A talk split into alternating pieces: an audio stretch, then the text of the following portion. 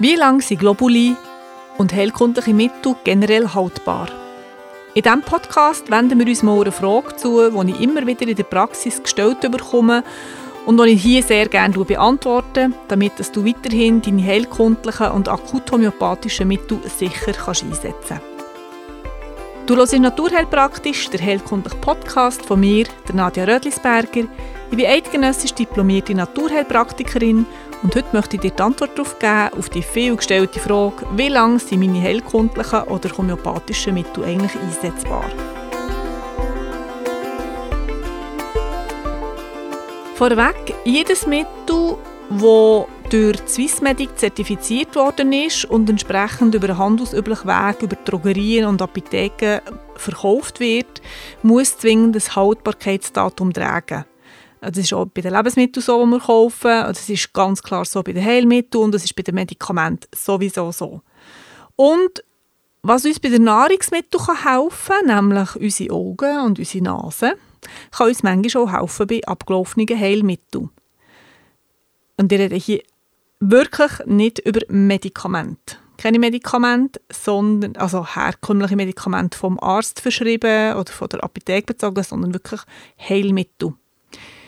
Fangen wir mal an mit einem sehr gängigen Mittel, der Spagyrik. Spagyrische Mischungen sind ungefähr mit 20% Alkohol hergestellt und die laufen eigentlich nicht ab, weil der hohe Alkohol Alkoholgehalt konserviert sehr gut. Das Problem ist einfach, die Deckel die verheben nicht zu 100% natürlich nicht. Und Alkohol verflüchtigt sich über die Jahre. Und zwar schneller als Wasser. Darum ist es einfach so, dass nachher ähm, die Zusammensetzung von Alkohol und Wasser nicht mehr ganz gleich in dem Verhältnis ist, was du gekauft hast.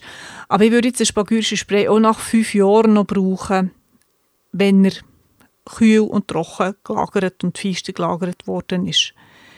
Es gilt einfach zu beachten, häufig werden spagyrische Sprays, und das gilt hier auch für Bachblütenmischungen, halt auf einen Menschen in der momentanen Situation hergestellt. Also mit entsprechenden Symptomen, aber auch in Bezug auf die entsprechende Lebenssituation. Und das ist natürlich vier, fünf Jahre später ziemlich sicher nicht mehr der Fall. Also darum macht häufig ein individuell, individueller spagyrischer Spray oder eben Bachblütenmischung nicht Sinn, sie nach zwei oder drei oder vier Jahren immer noch zu brauchen. Anders wiederum bei einem einfachen, ich sage jetzt Hustenspray oder Halswehspray, wo generell hergestellt wurde, ist der Spagyrik, den kannst du immer noch brauchen, auch nach fünf Jahren. Das mache ich auch so. Einfach wissen, dass sich dort hier der Alkohol und, und vielleicht auch das Wasser schon ein bisschen verdampft hat, aber grundsätzlich kannst du es noch brauchen. Anders sieht es bei den Globuli aus. Die sind ja meistens mittlerweile aus Xylit hergestellt, selten aus Saccharose, also Haushaltszucker. Das gleiche gilt auch für Schüsslersalz. Die Tabletten sind meistens aus Milchzucker hergestellt. Und die drei Basismaterialien, also Xylit, Milchzucker, Saccharose, sind so lange okay einzunehmen, wie die Substanz nicht nass oder feucht worden ist.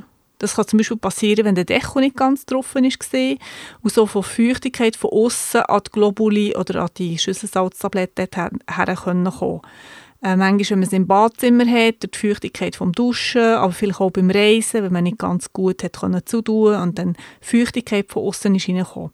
Also solange das Globuli und die Schüsselsalztabletten trocken sind, nicht aneinander kleben, keine Verfärbung haben, kannst du die auch übers ähm, Datum raus brauchen. Das mache ich auch so. Meine Globuli sind zum Teil schon zehn Jahre abgelaufen, solche Mittel, die ich schon länger nicht gebraucht habe.